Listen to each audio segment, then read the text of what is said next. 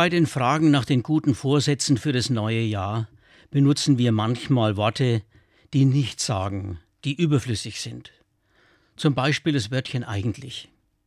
Eigentlich hätte ich gerne mehr Zeit für meine Familie, eigentlich trage ich zu viele Pfunde mit mir herum, eigentlich.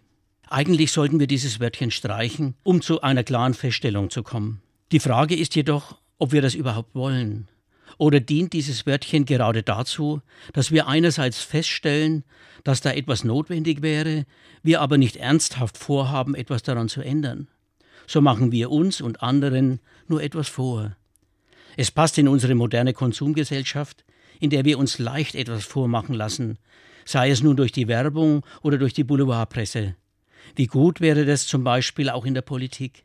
Wenn wir uns auf eine verbindliche, klare Sprache besinnen würden, bei der man sich eben nicht fragen müsste, was will man mir eigentlich damit sagen?